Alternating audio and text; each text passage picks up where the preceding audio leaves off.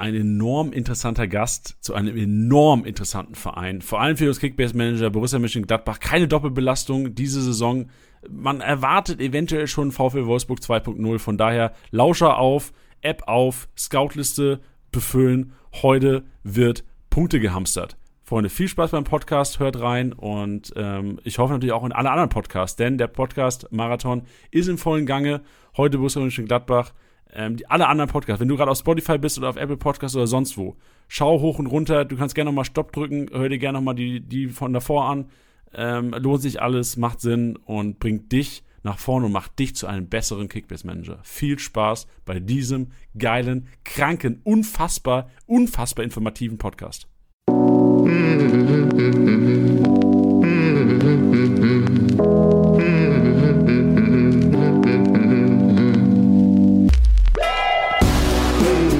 Spieltagssieger Besieger, der Kickbase Podcast. Mit deinen Hosts Titti und Janni. Hallo und herzlich willkommen heute auch am Samstag Podcast-Marathon. Borussia München-Gladbach heute das Thema und ihr habt im Intro gehört mit euren Hosts Titti und Janni. Das muss ich vielleicht auch mal sagen. Titti wird am Podcast-Marathon primär gar nicht teilnehmen. Wir haben ähm, auch uns lange darüber Gedanken gemacht. Ähm, für alle, die jetzt natürlich, äh, also normalerweise, die jetzt zum ersten Mal den Podcast hören hier, Titti und Janni, äh, wir sind beides Kickbase-Mitarbeiter. Und normalerweise sind wir die beiden, die hier im Podcast ähm, die, das Wissen zum Besten geben. Aber jetzt ist es so, in diesem Podcast-Marathon, wo wir die ganzen Vereine beleuchten, ist es so, dass ja primär der Gast, also heute Hannes aus Gladbach, Young Gladbach-Fan, da kommen wir nachher zu, wird uns einiges über die, über die Fohlen erzählen.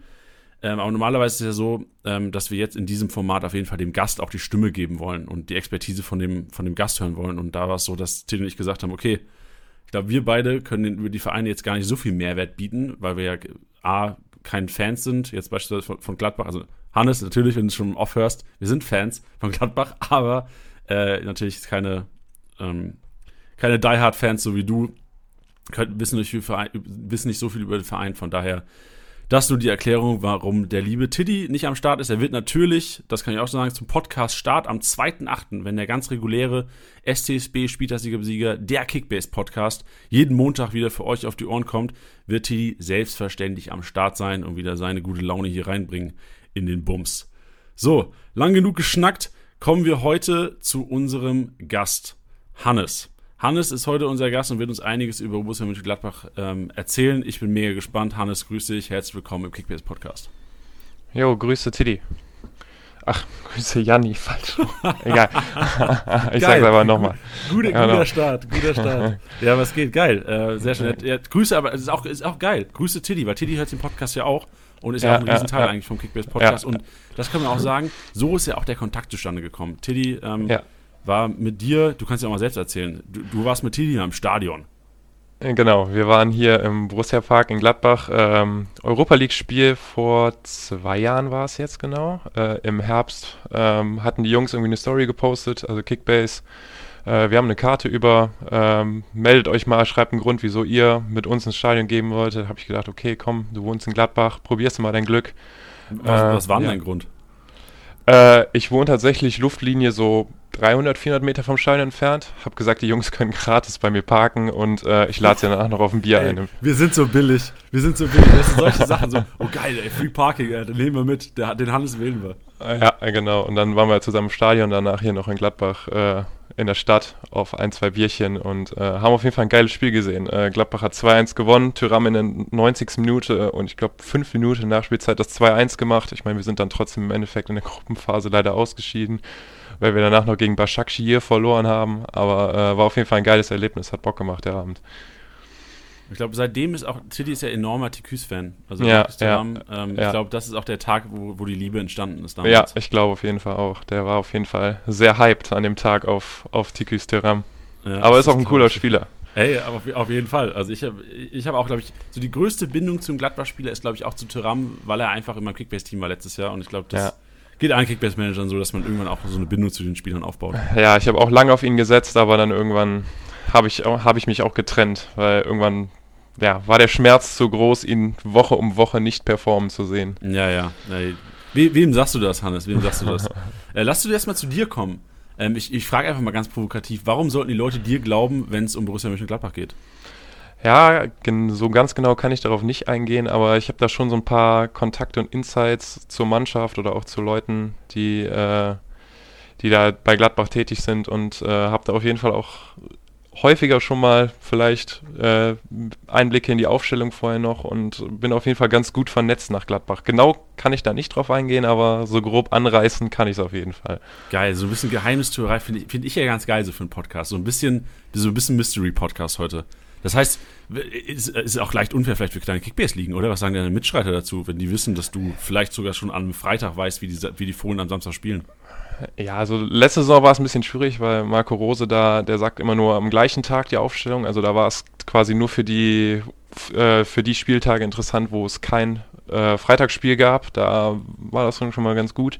Das heißt, du wusstest, Wobei wenn, wenn Gladbach ein Abendspiel hatte, wusstest du mittags schon, ah ja, okay, den Player brauche ich nicht aufstellen, weil der heute leider überraschenderweise auf der Bank sitzt.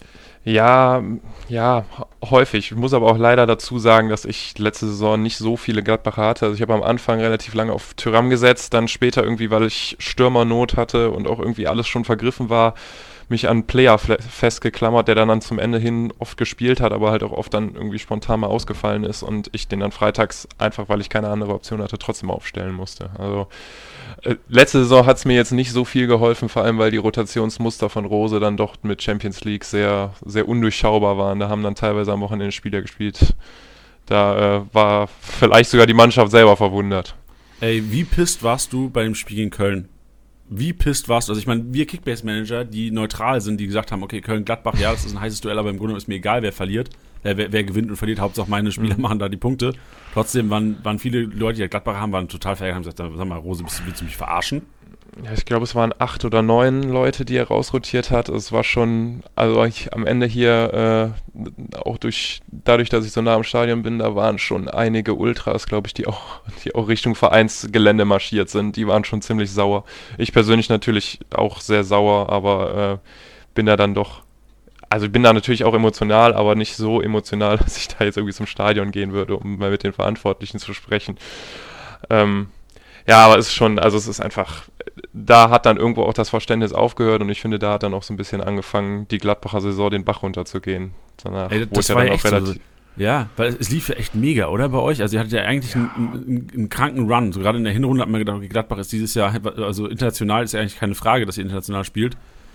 Und dann ja. kam echt dieses Köln-Spiel und auf einmal ging es den Bach runter. Oder beziehungsweise ja, es kam die, die Ansage, okay, Rose ist nicht mehr Trainer, das Köln-Spiel und oder war es andersrum, ich weiß gar nicht, und dann ging es den Bach runter. Boah, ich weiß es auch nicht mehr genau. Auf jeden Fall war so das Köln-Spiel das letzte Spiel, wo ich mir gedacht habe, jetzt läuft es nochmal. Ich glaube, danach haben wir zwar noch gegen Dortmund gewonnen zum, ich bin mir auch gerade gar nicht mehr sicher, gegen Dortmund gewonnen da auch relativ gut gespielt, aber danach war wirklich, also nach hat man einfach gemerkt, dass so ein Bruch in der Mannschaft ist und da irgendwie nicht mehr so, so ganz viel ganz viel abgeht. Also ja. ich weiß nicht, was bei den Jungs da los war, aber auf jeden Fall nicht das, was vor der Saison, glaube ich, als Ziel gesetzt wurde. Ich meine, das Gladbach schraubt ja immer die Erwartungen runter, aber zumindest mal Europa League wäre, glaube ich, das, das Ziel gewesen. Bin mal gespannt. Ich hoffe, dass es jetzt unter einem neuen Trainer besser wird. Ja, wie, wie war es denn? Also ich meine, du bist ja, also wir können jetzt nicht sagen, warum oder wieso, aber du bist ja echt sehr nah dran an der Mannschaft. Gab's, wie war denn die Stimmung so ge gegenüber Rose? War so das Vertrauen noch da oder hat die Mannschaft auch gesagt, ja komm, Alter, was, was soll denn der Scheiß hier? Ja, also so, also vor allem jetzt zum Beispiel gegen Bayern, da, da habe ich so, habe ich ein bisschen was vom Stimmungsbild mitnehmen können. Ähm, die meinten einfach auch teilweise so Bayern, die sind so brutal stark, die hätten, die, also die wären immer motiviert gewesen auf jeden Fall und haben sich auch irgendwie nicht vercoacht gefühlt oder, oder falsch gecoacht gefühlt, aber es war halt oft, oft so, dass einfach dann vielleicht mal das nötige Glück gefehlt hat oder vielleicht dann doch irgendwie das, was vorher dann mal geklappt hat, irgendwie der Innenverteidiger stolpert mal über den Ball drüber bei einem, bei so einem 50-50 Pass, das hat dann einfach nicht mehr geklappt. Und ob das dann am Ende an der Motivation lag, ich glaube, an der Motivation lag es auf keinen Fall, also so, was man so vernimmt oder was ich so vernommen habe, aber ähm, ich glaube, da, da lag es dann, ich weiß nicht, es sind dann viele Faktoren, die zusammenfinden, genauso wie sich dann irgendwie letztes Jahr Wolfsburg oder ähm, Frankfurt irgendwie einen Rausch gespielt haben, wo man auch gedacht vor der Saison nie von solchen Leistungen ausgegangen ist. Aber wenn es halt läuft, dann läuft's. So. Und da ist dann manchmal die Motivation vielleicht noch ausschlaggebend dann die letzten 5 bis 10 Prozent, aber die Mannschaft hatte auf jeden Fall Bock auf Fußball und die Mannschaft hatte auch Bock auf Gewinnen. Aber zum Beispiel gegen Bayern, da habe ich es jetzt äh, vor allem mitbekommen, meinten die, die sind einfach so brutal stark, die laufen dich, die laufen dich so hoch an, da hast du einfach keine Chance, die sind einfach dann diese Klasse besser. Ja, das haben wir auch gesehen. Als ich erinnere, ich habe das Spiel, glaube ich, es war, glaube ich, auch ein, ein, äh, ein Top-Spiel am Samstagabend, mhm. wenn ich mich richtig ja. erinnere. Auch komplett gesehen, ich habe auch gedacht, ey, krank. Also Bayern, das war ja vor allem auch dieser Zeitpunkt, glaube ich, wo Bayern dann ähm, eine Pause hatte davor, wo man gesagt hat, okay, davor waren die komplett, äh, sind in der letzten Rille gelaufen. Und das war, glaube ich, auch die Pause, wo dann irgendwie, wo es eine Länderspielpause gab. Ähm, ja. Und man echt gemerkt hat, okay, Bayern-Spieler haben sogar in der Länderspielpause noch Pause bekommen von der Nationalmannschaft. So von, der, und hast gemerkt, okay, die Bayern sind jetzt wieder well rested. So, die sind aus der Champions League rausgeflogen. Die haben jetzt nochmal richtig Bock in der Bundesliga zu zeigen, was sie können. Und dann, also ich glaube, da hättest du, selbst Borussia Dortmund hätte hinstellen können und dann wärst du Ding auch 3-4-0 ausgegangen. Ja, klar muss man sagen, also in der Höhe, ich glaube, es war, ich weiß gar nicht mehr, ich glaube, es waren 5-0 oder 6-0. Ja, genau. Ich müsste jetzt auch nochmal schauen. Sehr, ähm, sehr hoch auf jeden Fall, ja. Die Höhe ist dann auf jeden Fall, also da hätte ich mir auch gewünscht, dass da eventuell mal ein bisschen, keine Ahnung, mal was nach vorne geworfen wird, weil es dann teilweise doch dann also ich meine, das ist, es ist immer noch Bayern, aber ich sag mal, wenn man schon 3-4-0 hinten liegt, dann kann man auch noch was probieren, weil ob du am Ende 4-0 oder 6-0 verlierst, das macht dann auch nicht mehr, ist dann, macht dann auch nicht mehr den Braten fett. So. Ja, das stimmt, da hast, da hast du wohl recht. Ja, wie ist, wie ist denn die Gemütslage jetzt im, im Hinblick auf die neue Saison? Es gibt noch nicht so viele Ab- und Zugänge zu vermelden. Ähm, klar, das Wichtigste wahrscheinlich, oder das Wichtigste, äh, auch natürlich ein bisschen traurig, Rose gegangen, Hütter gekommen von Frankfurt. Ähm, wie ist denn die ja. Gemütslage? Guckst du positiv in ja, Saison, momentan? Ich muss ehrlich sagen, ich bin sehr positiv gestimmt. Also ich bin so, was ich auch so von Freunden und so aus meinem Umfeld vernehme, natürlich auch alles Hardcore-Gladbach-Fans, alles sehr, sehr positiv. Ich muss sagen, ich bin noch ein bisschen skeptisch. Ich will, also die Erwartungen sind halt sehr hoch. Ich würde Hütter auch erstmal ankommen lassen. Ich meine, er hat jetzt mit Bern drei super Jahre gehabt, mit Frankfurt drei sehr, sehr gute Jahre gehabt. Ähm, auch wahrscheinlich über den Erwartungen, was alle so erwartet haben von Frankfurt. Ähm, aber ich würde erstmal die Erwartung ein bisschen schmälern vielleicht. Erstmal ankommen lassen, jetzt auch mit der EM. Viele Spieler verpassen lange die Vorbereitung. Ja, Spieler wie Mbolo fallen jetzt erstmal aus, genau, wo wir auch dann beim Thema Neuzugänge sind. Der Manu Kone, den wir äh, aus der zweiten französischen Liga geholt haben, auch erstmal jetzt raus glaube Knie ist es. Äh, ja, der, der hat verpflichtet im Winter schon ne? und dann irgendwie ausgeliehen. Genau, ja. selben Verein. Ja, ja, ja wir, wir, haben den einfach äh, geholt, glaube ich, für den Sommer. Ich weiß gar nicht, ob wir ihn direkt verpflichtet haben und nochmal ausgeliehen haben, aber ich glaube, der war direkt so ein. Eberl ist ja immer relativ früh mit den Transfers oder ja, probiert ja. relativ früh zu sein.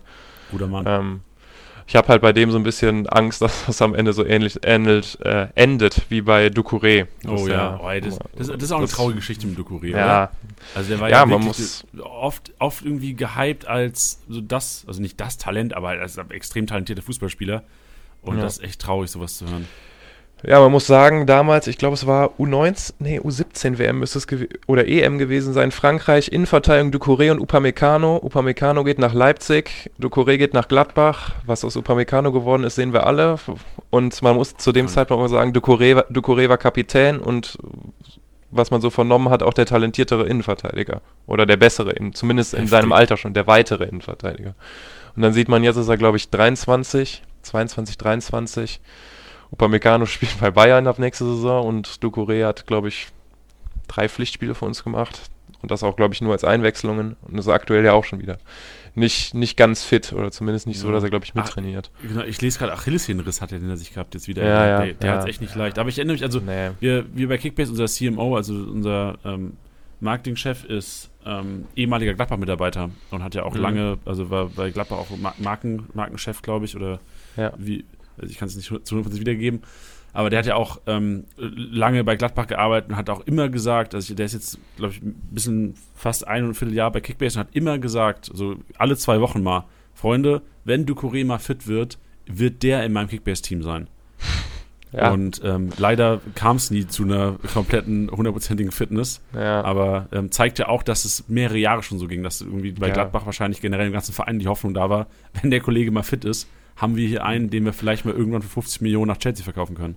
Ja, ist ja auch so. Ich meine, ich meine, letzte Saison wurde er einmal ein, ein oder zweimal eingewechselt. Als er erstmal eingewechselt war, da stand das ganze Stadion. Also alle also alle Leute, die im Stadion waren, haben applaudiert, dass er endlich mal ja. spielen darf. Ne? Also ja. dann, ich glaube, da waren es dann nur viele Mitspieler und Mitarbeiter, die im Stadion waren. Aber das ist schon, also da leidet, glaube ich, auch jeder mit. Das glaube ich. Ja, wenn man sich bis jetzt die äh, Zu- und Abgänge anguckt, du hast schon angesprochen, ähm, aus der französischen zweiten Liga Kone momentan noch verletzt. Ähm, Hannes Wolf wurde fest verpflichtet von, Mhm. Genau, von Leipzig, war ja auch schon ähm, ausgeliehen. War das eine Option, die gezogen werden musste aufgrund der Einsätze? Oder weil ich finde Ja. 9,5 Millionen für den Hannes Wolf relativ viel, muss ich sagen, was ich jetzt von dem gesehen habe.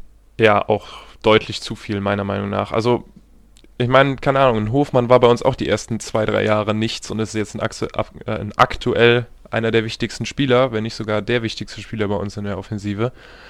Ähm, vielleicht zündet er noch, ich will ihn jetzt nicht nach einer Saison äh, ja, abschreiben, aber also ich muss sagen, letzte Saison, das war nicht viel. Also am Ende der Saison hat er vielleicht mal ein bisschen was gezeigt oder, oder war ein bisschen besser, aber so an sich muss ich sagen, die, die Kaufoption musste ja gezogen werden, ich glaube nach 20 oder 25 Einsätzen. Die hat er ja, das war aber eigentlich von Anfang an klar, dass er die erreichen wird. Äh, alleine wegen der Dreifachbelastung. Ich meine, jede Einwechslung zählt ja, meine ich, als Einsatz. Äh, ja, ich finde es auch ein bisschen viel, muss man sagen, aber ich bin mal gespannt. Ich hoffe vielleicht, dass er unter Hütter, manchmal reicht ja ein neuer Trainer irgendwie, dass der Spieler dann merkt und, und komplett aufblüht. Also ich meine, dass er Talent hat, hat er schon damals bei Salzburg gezeigt, bei Leipzig dann lange verletzt. Ähm, ich hoffe, dass er sich noch weiterentwickelt oder dass er, dass er noch ein bisschen besser wird. Aber äh, also es wäre auf jeden Fall wünschenswert, ansonsten wären die 9,5 Millionen auf jeden Fall deutlich zu viel. Ja, also ich, ich habe gerade mal geschaut, 12 Millionen hat damals Leipzig für ihn bezahlt, 2019 aus Mhm, Salzburg. Ist ja. ja. eigentlich auch ein Indiz dafür, dass er, also irgendwas kann der Kollege ja. So, man hat ja auch Der schon kann- teilweise gute Ansätze gesehen. Ja, Ähm, Ansätze, aber, aber, Ja, genau, aber äh, konstante Leistung habe ich auch selten von dem Kollegen gesehen. Und vor allem Genau. auch auf Kickbase bezogen. Ähm, ich hatte nie das Gefühl, wenn er auf den Markt kommt, dass ich da den Drang habe, irgendwie zu verpflichten. Ja, vor allem, man hat letzte Saison in der Vorbereitung hat der Mann auf jeden Fall einige Tore geschossen, auch fast immer gestartet und da hat man gedacht, wow, was ein guter Spieler, vielleicht mit Stindel Konkurrenz um den Platz auf der 10, oder sowas in die Richtung oder, oder wie Hofmann. Ich meine, der ist ja auch sehr polyvalent, kannst du auf der 10, kann glaube ich auf beiden Flügeln, also ich glaube vermehrt über rechts, aber auch dann äh, direkt hinter den Spitzen agieren, also bin mal gespannt, wie Hütter den, ob er ihn einbaut und wenn, dann wie er ihn einbaut im, im System. Ja, bleib gespannt. Wie, wie ist es denn, was, was denkst du denn generell über Zu- und Abgänge? Glaubst du, bei Gladbach passiert noch viel oder schafft es der Verein? Weil ich finde es ja schon, also von der Qualität her, muss man ja sagen, das ist schon ein Team, was international spielen sollte. Spielt es nicht international? Glaubst du, das kann noch zu einigen Abgängen führen oder es werden noch Abgänge passieren in den nächsten Tagen und Wochen? Ja, also in der ersten PK, wo auch Hütter vorgestellt wurde, hat Eberl ganz klar gesagt, äh, sie wollen keinen Vertrag auslaufen lassen. Also alle Verträge, die 2022 auslaufen würden, die Spieler werden, wenn sie nicht verlängern wollen, vorher verkauft. Er hat da auch Andeutungen gemacht und das ist auch eigentlich, ich glaube, jedem, der sich ein bisschen mit Gladbach beschäftigt, klar, Zakaria wird gehen. Der, der hat noch, also Vertrag bis 22, so wichtige Spieler Zakaria und äh, Ginter. Und dann 23, meine ich, läuft der Vertrag von Player und Tyram aus. Oder nur Player. Ich bin mir ganz sicher. Bei Tyram bin ich mir nicht sicher. Ich meine, Player läuft der Vertrag auf jeden Fall 23 aus. Und Gladbach ist auf jeden Fall darauf aus, dass ich, äh, dass, dass die auf jeden Fall Ablöse, die Ablöse haben wollen. Und ich glaube auch jetzt nach Corona die Ablöse auch brauchen. Auch wenn der Verein sicherlich finanziell ganz okay über die Corona-Zeit gekommen ist, denke ich schon, dass wir auf, das, auf die Transfersumme angewiesen sind. Ist dann eben die Frage, ähm, also Zakaria wird gehen, da bin ich mir sehr, sehr sicher. Deswegen auch später, wenn wir nochmal auf die Aufstellungen kommen, äh, habe ich Zakaria auch gar nicht mehr bedacht. Ähm, und dann steht halt die andere Sache, ist halt äh, Matthias oder wie er bei uns genannt wird, Matze Ginter. Ähm, auch nur Vertrag bis 22, da muss halt geschaut werden, ob da der Vertrag verlängert werden kann. Also Gladbach will auf jeden Fall, das hat äh, Eberl auch so schon verlauten lassen, aber die Frage ist halt, ob da ein Angebot kommt. Meine, der Mann hat, war Stammspieler bei der EM, hat jetzt keine mordsmäßig gute EM gespielt, aber ist auf jeden Fall, würde ich sagen, hat er sich noch ganz okay geschlagen.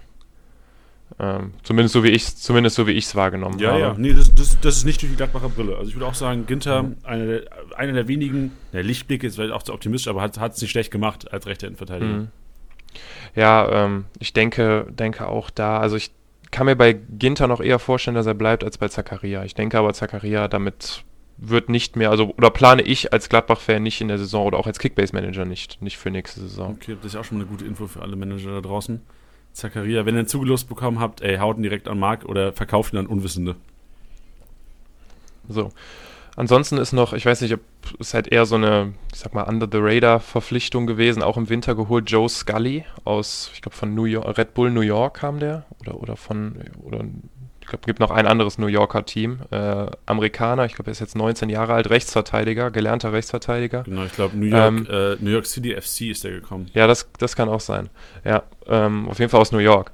Ähm, der hat jetzt, habe ich heute Morgen noch gelesen, auf jeden Fall auch unter Hütter wohl ganz gut jetzt im Training performt und ob der eventuell dann den, den Durchbruch schaffen könnte, als eventuell erstmal Backup von einem wahrscheinlich Liner. Also ich denke, Liner wird er wird rechts gesetzt sein.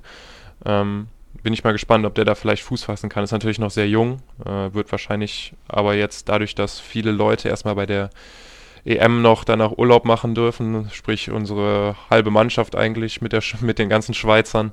Ja, äh, wird der auf jeden Fall auch viele, ne? Ihr hattet richtig ja, viele ja. Genau, ja.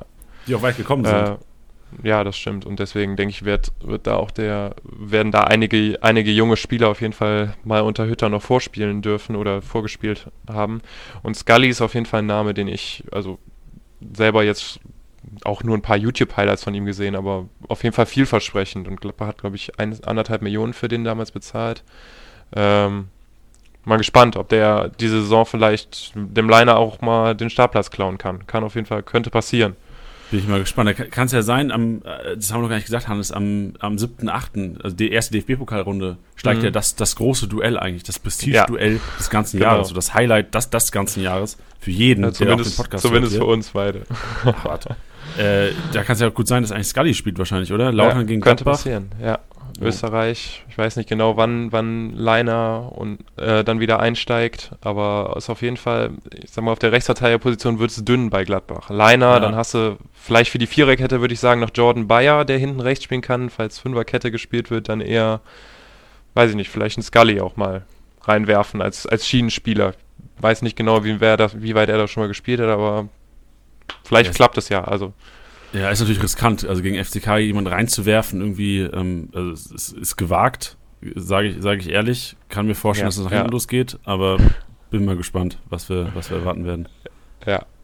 Ja, muss man mal schauen. Also er ist auf jeden Fall eine, eine von, würde ich sagen, zwei Optionen, die anstatt Leiner hinten rechts spielen können. Und ja. das ist halt noch Bayer und, und dann halt Scully. Ist die Frage, wie weit er ist, muss man schauen bis dahin. Aber ich denke. Ja, und es äh, ist ja vielleicht auch eine Systemfrage. Dazu kommen wir später noch, vielleicht, genau. je nachdem, wie, wie du das System unter Hütter interpretierst. Du hast ja auch schon anklingen lassen, so viel kann ich sagen, ähm, dass es eventuell ein paar Überraschungen geben könnte in Bezug auf das System.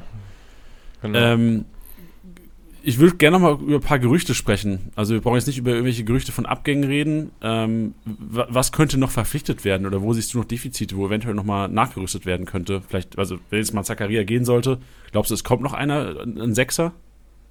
Ich glaube, also was Eberl auch gesagt hat in der, in der PK, ist, dass Gladbach auf jeden Abgang, der potenziell im Raum stehen würde, schon mit anderen Spielern in Kontakt ist und sehr weit auch in Verhandlungen teilweise schon ist.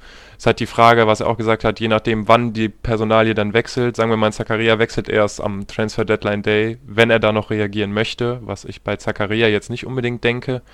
Äh, weil wir ja mit Kone da eigentlich schon quasi einen Ersatz haben, der zwar vom Spielertyp her ein bisschen anders ist. Ich meine, der ist eher eher so Spielertyp Neuhaus, irgendwie ein bisschen kleiner, äh, ja, sucht, den, sucht eher den vertikalen Pass als den Rückpass. Ähm, ja, ich sag mal so, so, so ein Achter halt, so in die Richtung. Ist jetzt keiner, der irgendwie hinten abräumen kann. Zakaria, der hat ja nun auch ab und zu mal bei Gladbach auch schon mal in der Innenverteidigung ausgeholfen. Und ist natürlich auch mit, ich glaube, 1,93 ein richtiger Brecher da hinten drin.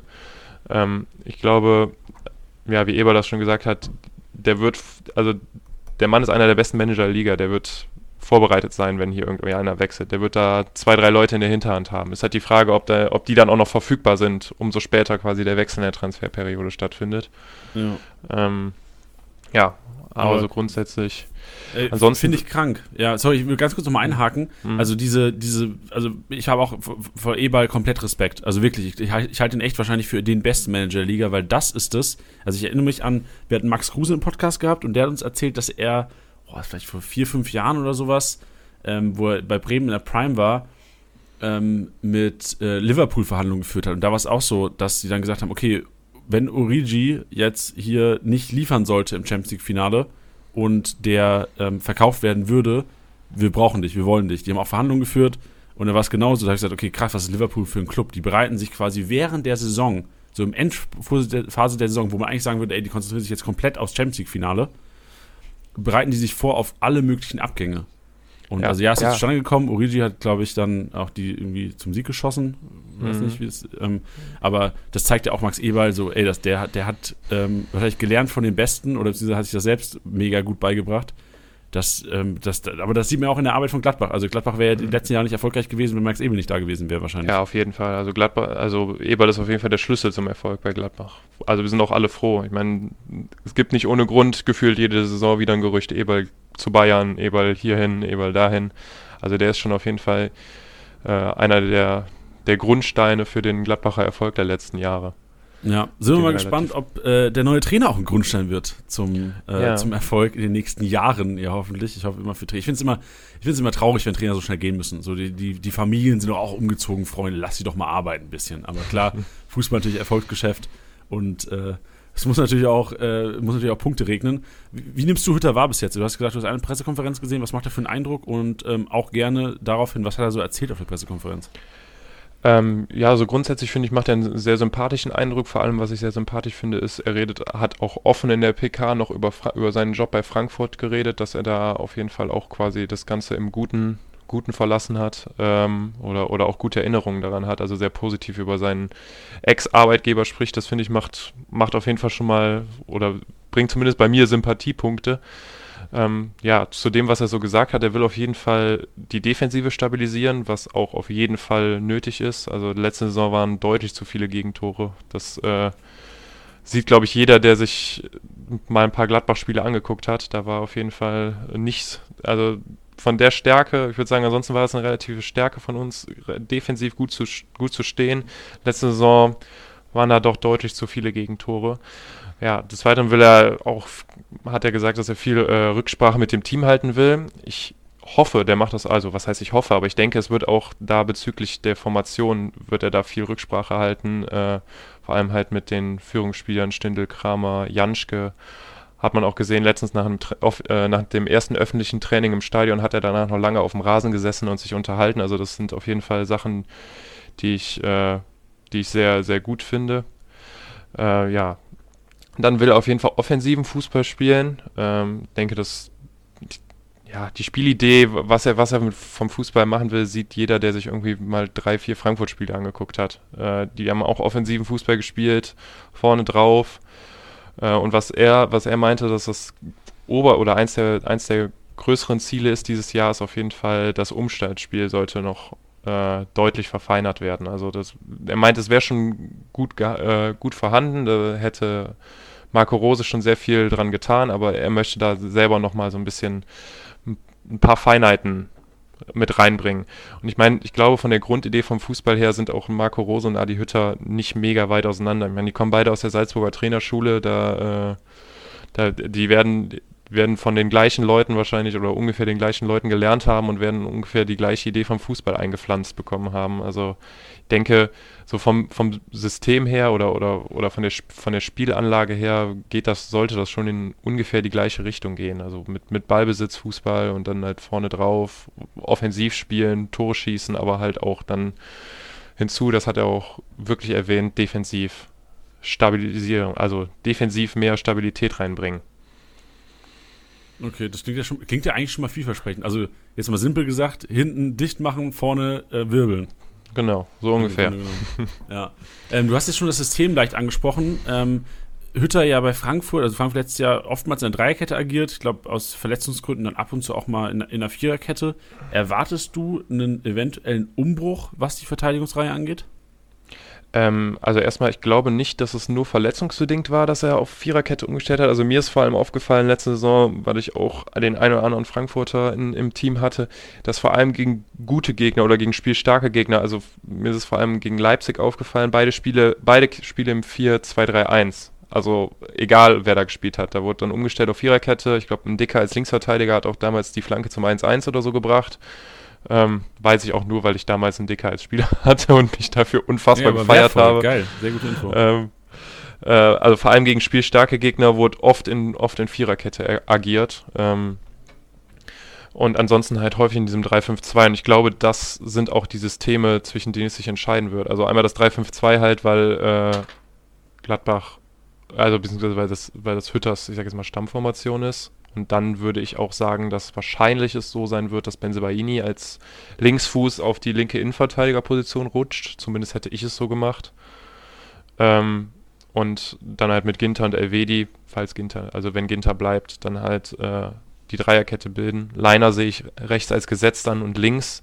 Links finde ich ist so ein bisschen schwierige Position, dieser linke Schienenspieler, so das, was Kostic bei Frankfurt gemacht hat. Ähm, ich weiß nicht, ob man dann Tyram, bin ich mir noch unsicher. Also Boah, ich persönlich gewagt, würde, ne? ja, ist halt gewagt, ist halt sehr offensiv. Also ich meine, Leiner wäre dann eher so der defensive Part, aber ich meine, Leipzig, ach, äh, Leipzig, äh, Frankfurt hat es ja auch so gemacht. Leiner, äh, die rechte Seite war ja dann meistens irgendwie mit Chandler oder Durm, eher ja, so, sag ich mal, die, die klassische Rechtsverteidiger oder eher Rechtsverteidigerrolle. Und dann links mit Kostic ja auch eigentlich einen, den ich eher nicht als Schienenspieler oder, oder vor seiner Frankfurter Zeit weniger als Schienenspieler gesehen habe.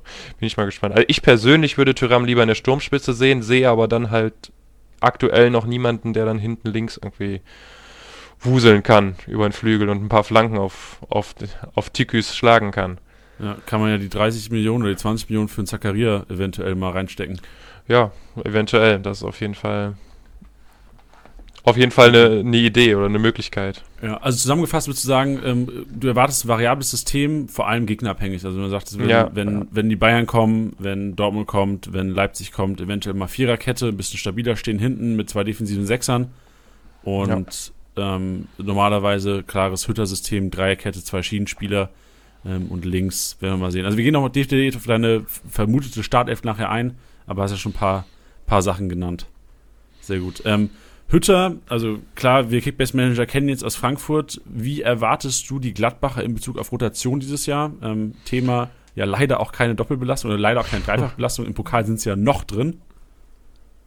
Ähm, ich denke, das wird, ich denke, wir werden eventuell so ein kleines, wirklich so, ich ziehe jetzt oft diese, diesen Vergleich zu Frankfurt oder vielleicht auch Wolfsburg, aber ich denke, vor allem letzte Saison hat man gesehen, was diese nicht vorhandene Dreifachbelastung mit der Aufstellung macht. Also klar war jetzt Oliver Glasner war ein Kickbase-Traum, so, also für jeden Kickbase-Manager war ja, das, was ja. Oliver Glasner die ganze Saison gemacht hat, war das Beste, was passieren kann. Ne? Du wusstest, wusstest am Samstag vorher, die Aufstellung in drei Wochen wird, wenn sich keiner verletzt, genauso wieder sein. Ähm, ich denke, dass wir das bei Unterhütter auch sehen werden. Der hat ja auch relativ wenig rotiert. Also, das Einzige, was da schon mal ein bisschen so rotiert hat, war vielleicht mal ähm, Kamada auf der 10 äh, und äh, mit, mit Younes abwechselnd, die aber dann auch meiner Meinung nach beide relativ relativ gute Saison gespielt haben oder fast gleich auf waren. Oder war der eine war dann mal besser, der andere war dann mal besser. Ähm, ich denke, denke vor allem, dass wir äh, dass, dass er nach Leistung aufstellen wird und ich denke aber auch, dass sich dann vom Grundgerüst her nicht allzu viel ändern wird. Ich denke, da werden, werden wir relativ häufig vielleicht neun bis zehnmal den gleichen Spieler sehen von Woche zu Woche. Natürlich, wenn sich keiner verletzt. Ja, ich habe ich hab gestern schon gesagt, gestern hatten wir den ähm, Janik zu Gast, unseren Hertha-Experten, haben über Hertha BSC gequatscht. Und ich habe da auch schon gemeint, so, ey, dieses Jahr, also mein, meine Herangehensweise für, für den Songstart, glaube ich, in allen Ligen, in denen ich zocke, wird, glaube ich, sein, ich werde mich auf Hertha und auf Gladbach spezialisieren, versuchen da mich irgendwie breit aufzustellen und gespickt halt mit irgendwelchen Killern. So, also Hertha wahrscheinlich, vom, also ist ja vom, vom, vom Preislichen nochmal eine Nummer geringer als die Gladbacher, aber ähm, ich, also, ich habe schon das Auge geworfen auf einige. Ähm, wir werden gleich mal diskutieren, ob das Ganze auch Sinn macht oder ob du das genauso siehst. Aber ich, ich halte auch die Gladbacher als enorm attraktiv dieses Jahr, einfach aus dem Grund, ähm, klar traurig für die Gladbacher an sich, aber geil für alle äh, Kickbase-Manager, dass sie es nicht gepackt haben, letztes Jahr international zu spielen. Ja, ja, ist wirklich traurig, aber ich meine, keine Ahnung, manche Gladbach-Fans sagen dann halt auch lieber, lieber nicht Conference League, äh, also oder lieber nicht international als Conference League am Ende. Ja, das ist ein guter ähm, Punkt. Würde würd ich als Fan wahrscheinlich auch sagen.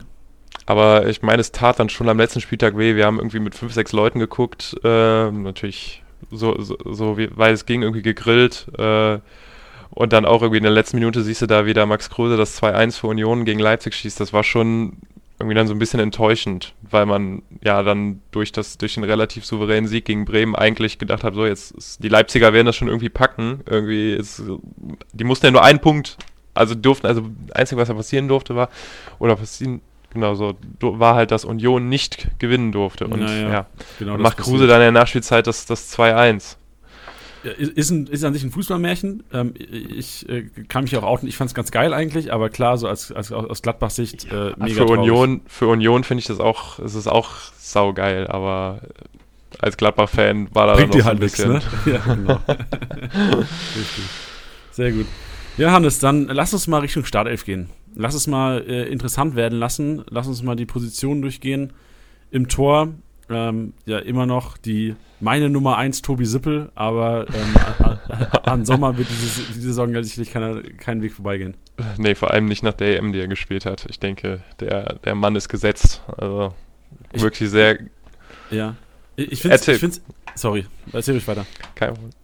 Ähm, ja, vor allem, weil ich Sommer halt diese Saison verhältnismäßig schwach fand für die zwei, drei Saisons, die er vorher gespielt hat. Und dann haut der Mann halt so eine geile EM raus. Ich meine, wir sind uns alle einig, der Mann ist der Torwart der EM. Also egal was passiert, der Mann wird irgendwie, der hat alles abgerissen bei der WM. Der hat Schweiz irgendwie mit oder zehn Schweizer gegen, gegen elf Spanier drin gehalten. Davor auch Elfmeter-Killer gegen Mbappé. Also das ist schon.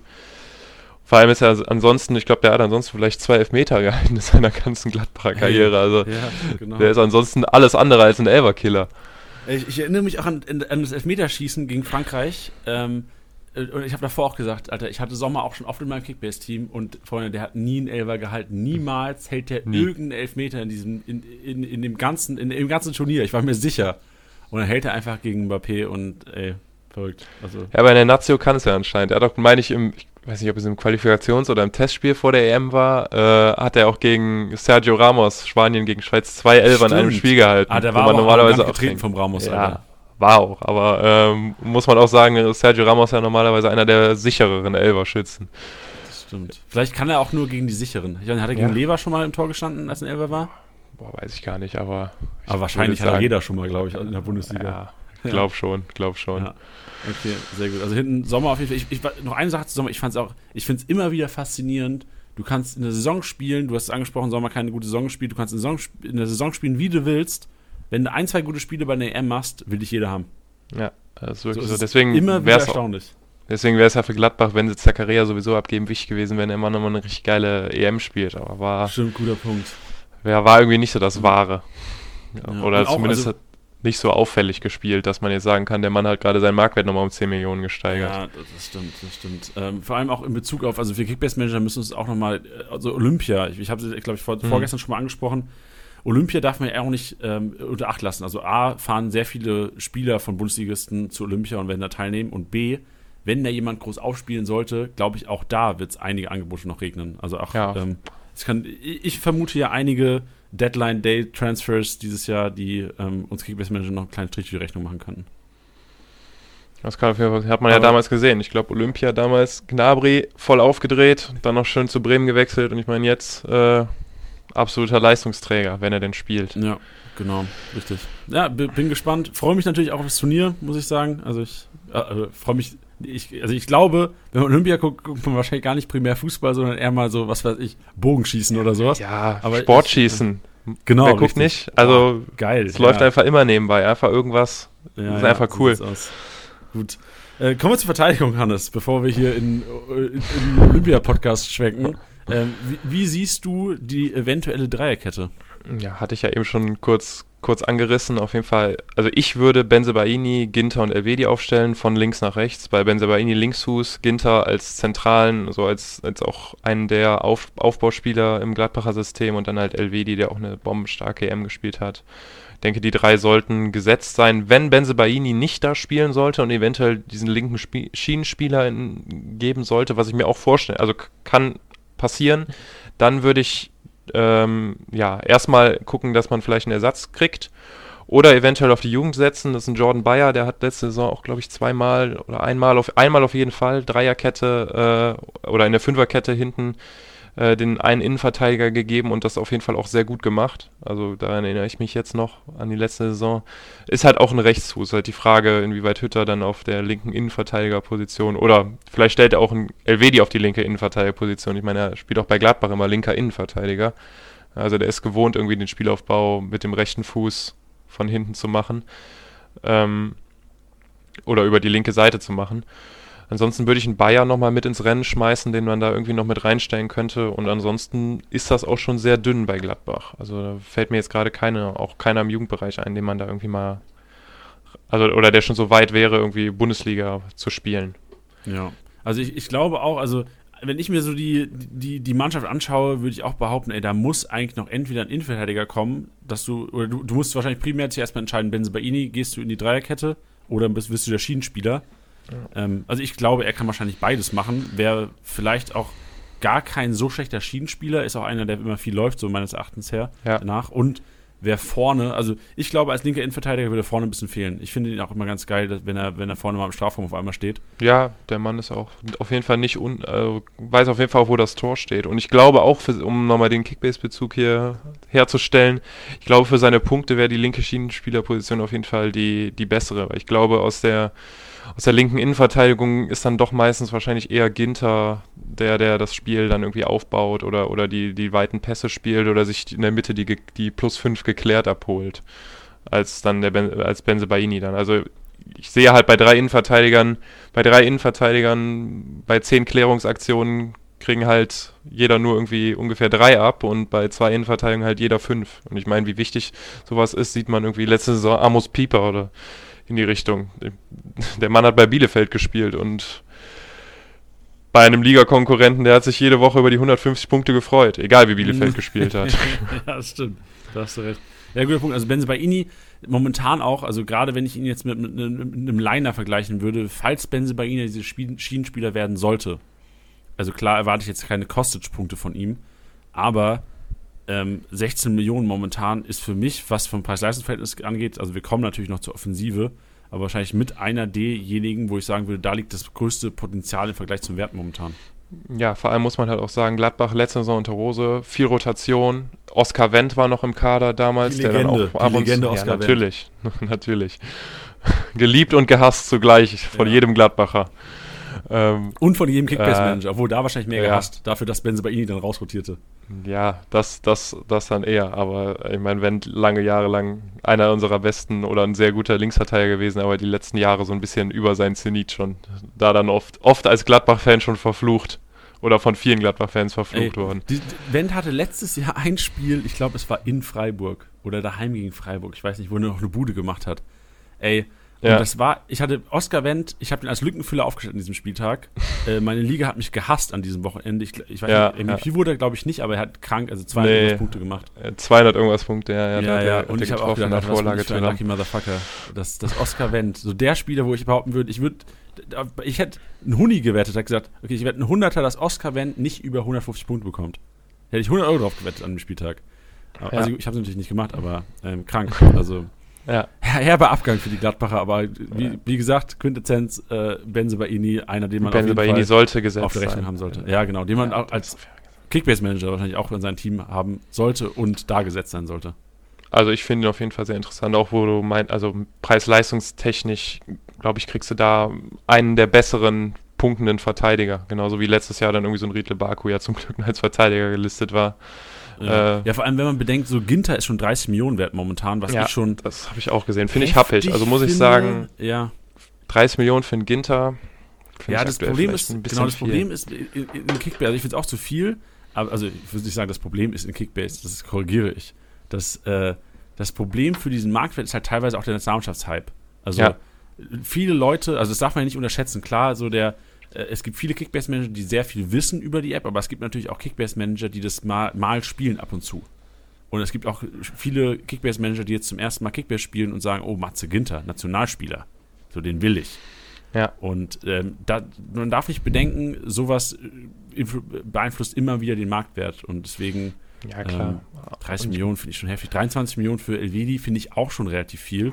Finde ich auch schon viel. Den würde ich ja. so bei 20 würde ich, glaube ich, für ihn bezahlen, aber dann habe ich auch overpaid. Also, aber man muss auch sagen, ich meine, klar sind das 30 und 23 Millionen, aber du kriegst halt auch zwei sehr, sehr gute Bundesliga-Innenverteidiger dann dein genau, Team. Und du weißt, also, die, spielen. Halt, die spielen immer. Ich meine, Gint hat, glaube ich, was hatte 3400 oder 500 Punkte letztes Jahr doch noch gemacht. 3600 hat er gemacht. Sogar. 3600 sogar, ja. Also ich meine, Gladbach ist hat halt wirklich keinen kein Weltfußball gespielt. Also da gab es Saisons, da hat er schon besser gespielt. Also, also Ginter auf jeden Fall absolut wichtige Stütze und vor allem auch Punktemaschine, vor allem in der Defensive bei Gladbach. Aber kostet auch seinen, seinen schmalen Taler. Ja, ja, vor allem, wenn ich bedenke, also ich, ich vergleiche das gerne so mit den Top-Abwehrleuten. Und wenn du bedenkst, bei den Bayern momentan, 30 Millionen in der Abwehr ist keiner wert, außer ähm, Alfonso Davis. Ja, ja. Also das also, unterschreibt auf jeden Fall nochmal auch so ein bisschen dieses, dieses Hype über die M, würde ja. ich sagen. Genau. Siehst du, als, als, als Gegenpart Niklas Süle, ja sehr wahrscheinlich aufgrund aller Verletzungen der Bayern, also die Bayern-Episode kommt noch, ich glaube am mhm. 23.07., also in 13 Tagen, so die letzte Episode. Aber Niklas Süle ja sehr wahrscheinlich am ersten Spieltag gesetzt bei den Bayern, äh, was ich jetzt, ich würde mich einfach, also würde ich mich jetzt fast festlegen aufgrund der Ausfälle. Ähm, 23,2 Millionen sinkend ist für mich ja. auch ein Zeichen, dass da viele ähm, momentan in, der App sind, die vielleicht das nicht auf dem Schirm haben. Ja, ja, ich glaube auch einfach viele Ligen sind noch nicht gestartet, ne? Also zum Beispiel unsere, also ich spiele in zwei Ligen, die wir fangen erst meistens so zwei, drei Wochen vor Bundesliga-Start an, damit man nicht quasi schon das also da gibt es nämlich ein, zwei Spezialisten, die hätten bis dahin das Ultra-Team sich ertradet und wir hätten jeden 500k-Spieler für 501k wieder verkauft, so ungefähr. Ja. Ja, safe. Deswegen. Also ich glaube, zum jetzigen Zeitpunkt, also äh, wir, wir, wir sehen ja auch quasi immer, welche, wie viele Ligen momentan gestartet sind. Man hat schon mhm. gesehen, so zum zum ersten, zweiten, dritten, siebten sind schon sehr viele gestartet. Ähm, man sieht aber auch, dass es dann eher der Modus ist, äh, 200 Millionen ohne Team zugelost. Ja. Also diesen ja, Modus kannst ja. du, genau, diesen Modus kannst du eigentlich, also da wäre es fast schon irgendwie zu spät jetzt. Also da kannst du klar, die nächsten ein, zwei Wochen äh, kann man auf jeden Fall damit noch anfangen, vielleicht auch in den nächsten drei Wochen, wenn man eine ambitionierte Liga hat, wo man sagt, okay, die sind, die sind drin, da, da wird hart gehandelt, man ist vielleicht nicht zu acht sind. Ähm, aber ich glaube, mit dem, mit dem Team zugelosten Modus wäre es wahrscheinlich so jetzt so der richtige Zeitpunkt, vielleicht die nächsten ein, zwei Wochen mal, mal anzufangen. Aber ähm, es sind schon einige Ligen gestartet, aber dann eher mit dem 200 Millionen Modus.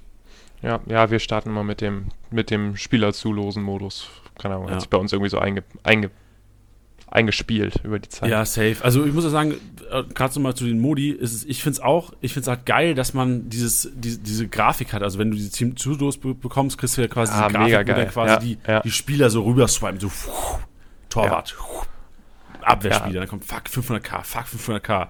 Dann, also das finde ich schon geil, so vor allem wenn man mit der Gruppe halt irgendwie zusammen startet.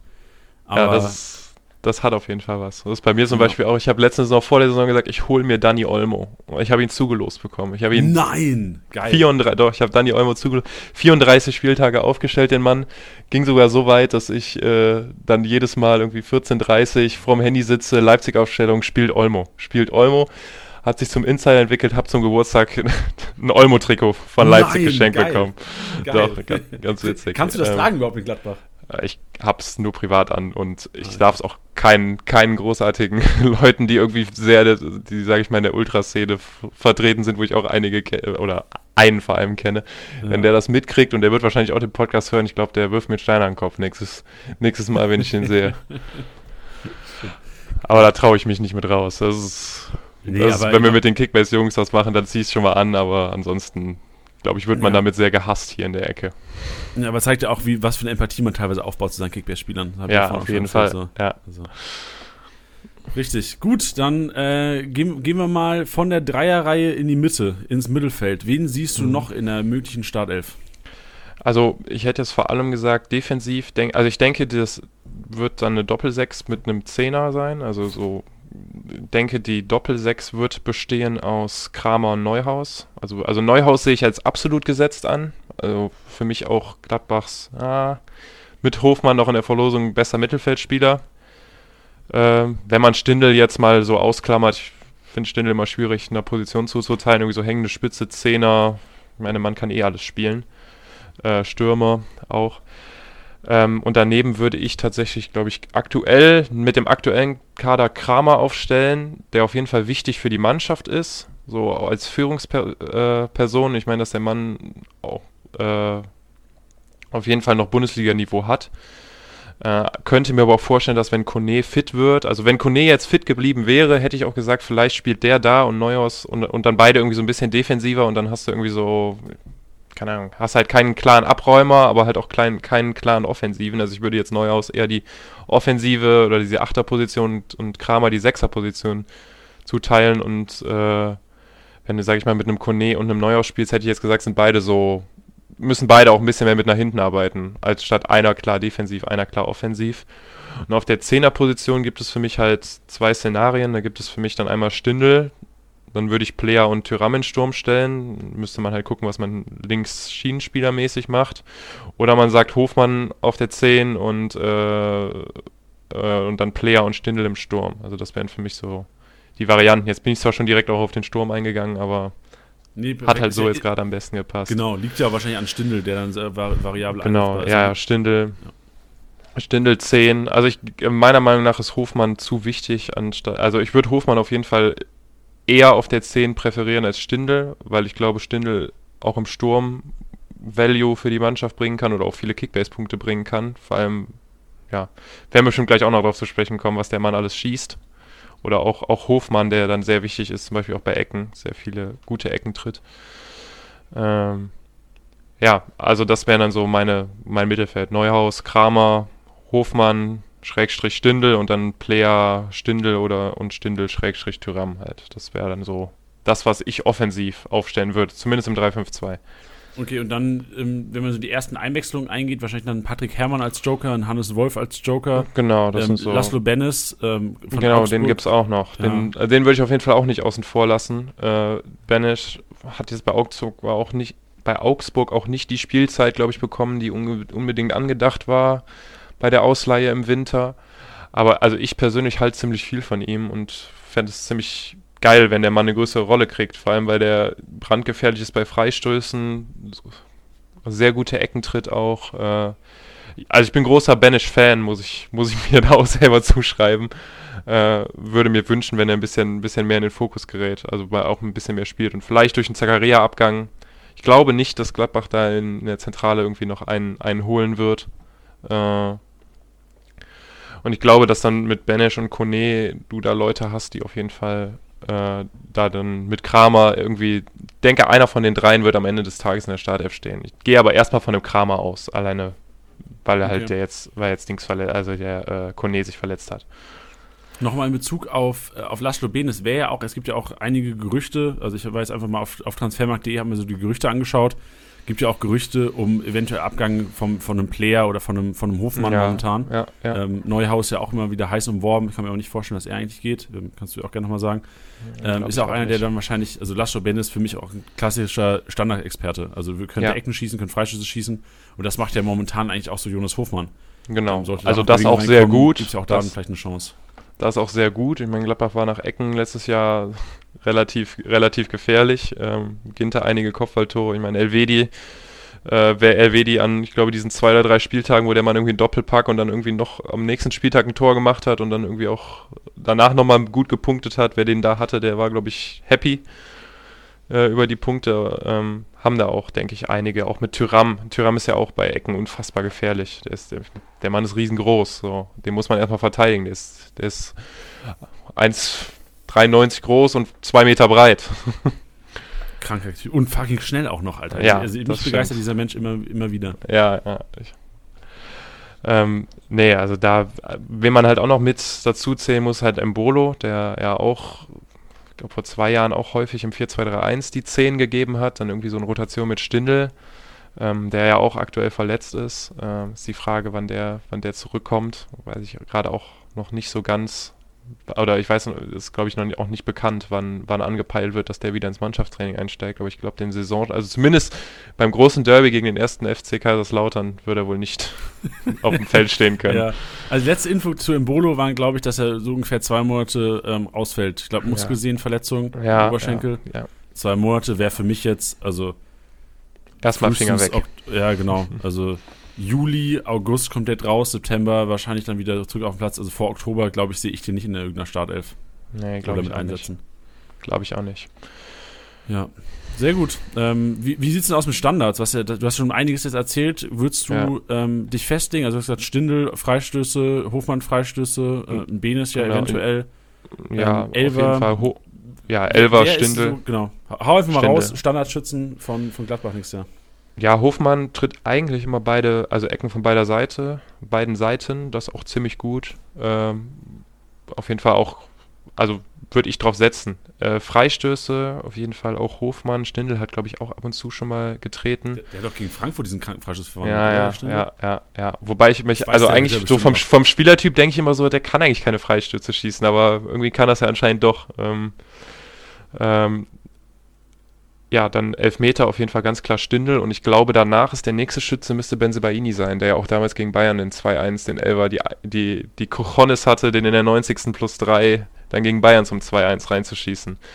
Ähm, denke mal, das ist auf jeden Fall Stindel und wenn der nicht auf dem Platz steht, hat eigentlich meistens äh, Benzebaini oder Tyram hat man nicht auch letzte Saison zwei, drei Elfmeter schießen dürfen, der ja auch gefühlt 35 Elfmeter rausholt. Ich glaube, der hat irgendwie, am Anfang der Saison habe ich mich immer nur über den gefreut, als ich den im Kickbase-Team hatte, weil er irgendwie fünf Elfmeter rausgeholt hat ja, in der ja. Zeit, wo ich den genau, hatte. Stimmt, Aber dann halt niemand. gesammelt.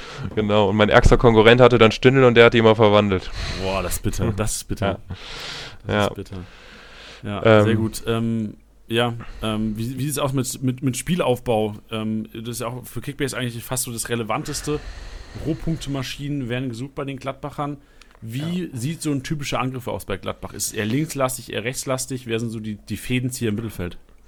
Ähm, also von hinten raus, meistens läuft eigentlich das, ja, eigentlich fast nur über Ginter. Ich fand Elvedi, das war wirklich das große Manko von ihm letztes Jahr. Äh, Elvedi Spielaufbau war noch nichts. Vielleicht hat er sich jetzt noch ein bisschen verbessert. Also ich meine, er kann es, er kann Spielaufbau, aber letzte Saison war das nichts. Aber ich meine, bei Gladbach lief letzte Saison einiges nicht zusammen.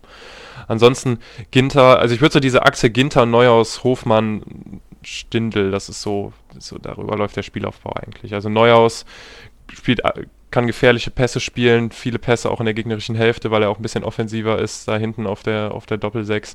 Und Hofmann wirklich der, der die Schnittstellenpässe spielt. Der Mann hat so ein unfassbares Gefühl im Fuß. Also ich finde, der ist, also ich schwärme viel von ihm jetzt hier schon im Podcast, aber ich bin auch wirklich großer Fan. Ich finde den, find den Mann klasse. Der äh, spielt, hat wirklich oft wichtige Pässe für Gladbach gespielt, oft äh, dann auch den Pass durchgesteckt.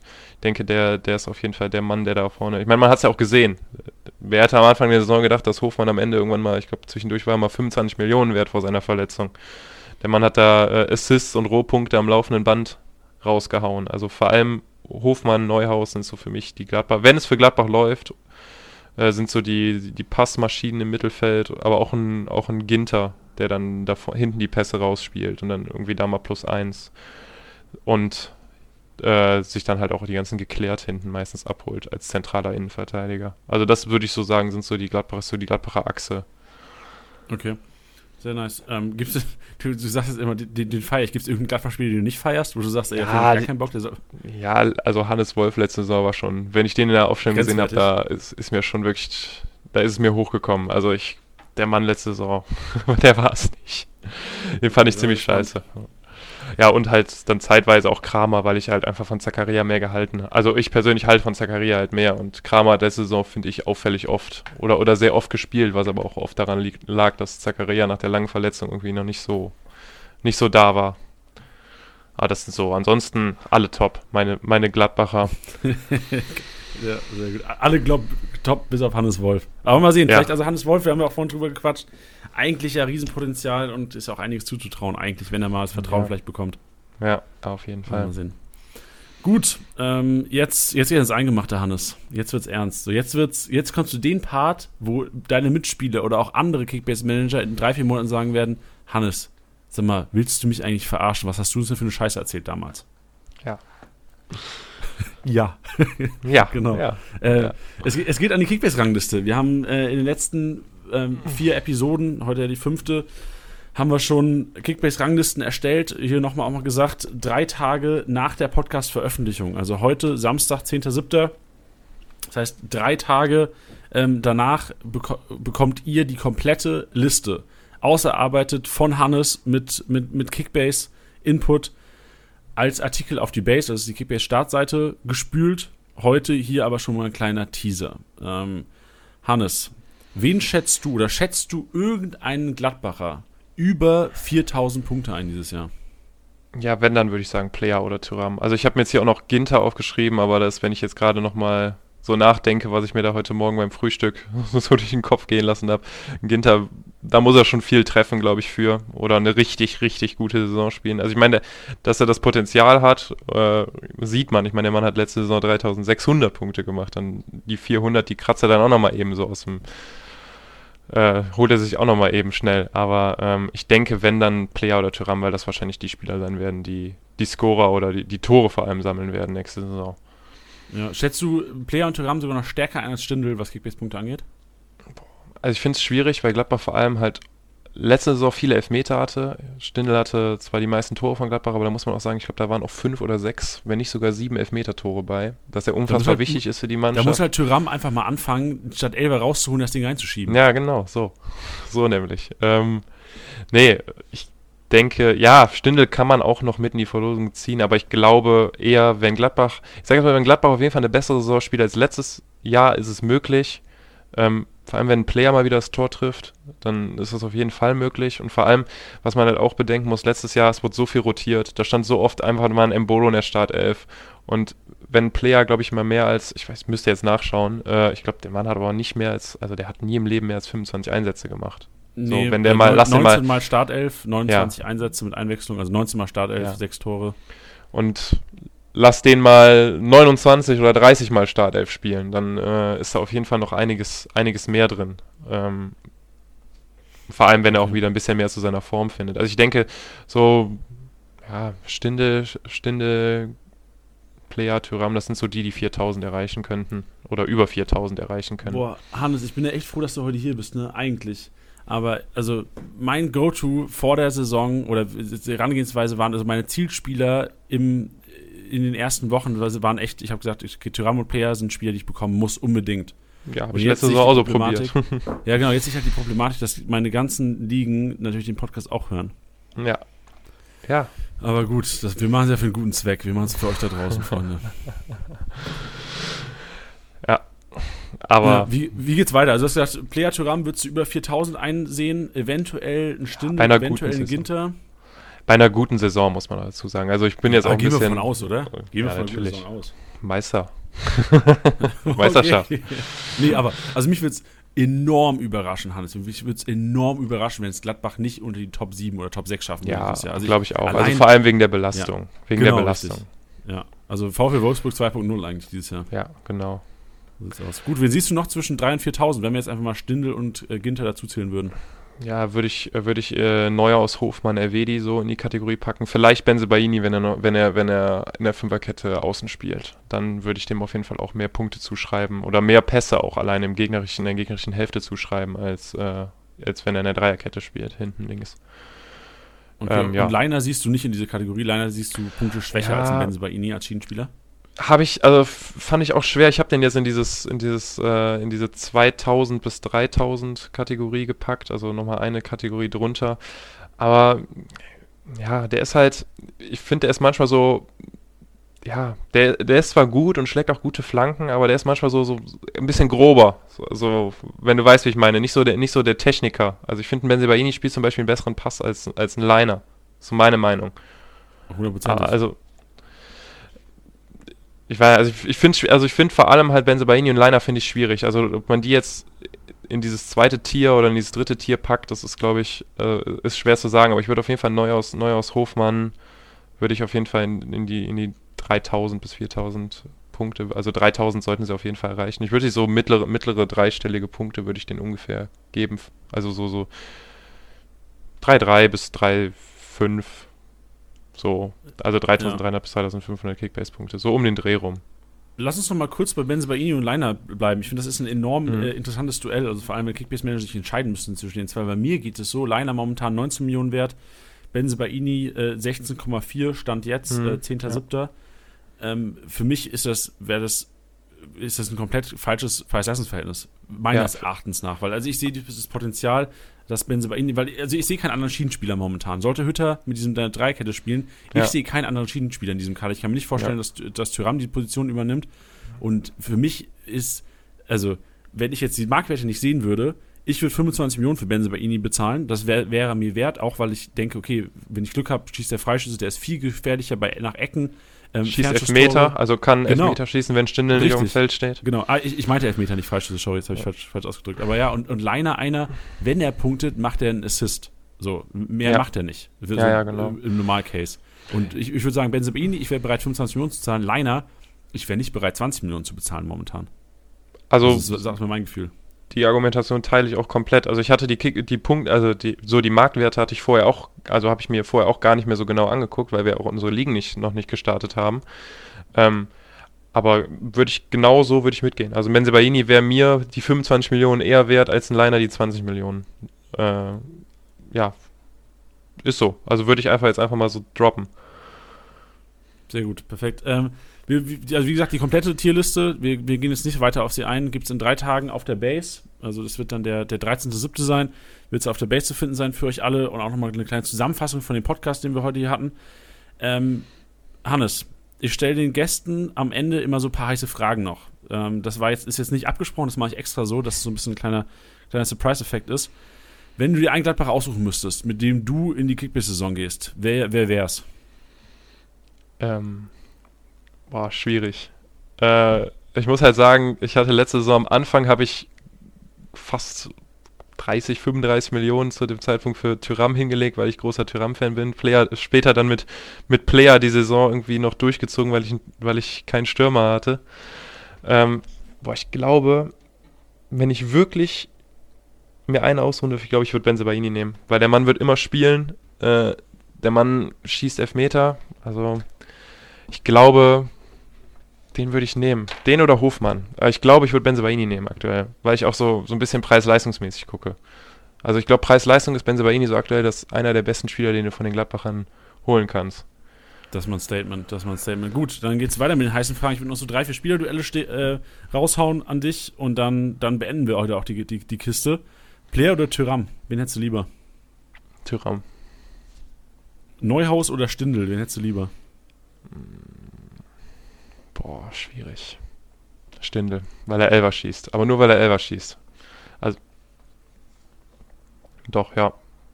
Ich glaube, ich okay. würde Stindel nehmen. Dann jetzt, jetzt wird's tricky. Ähm, Jordan Bayer oder Kramer? Boah. Der, der Gamble oder der Konstante?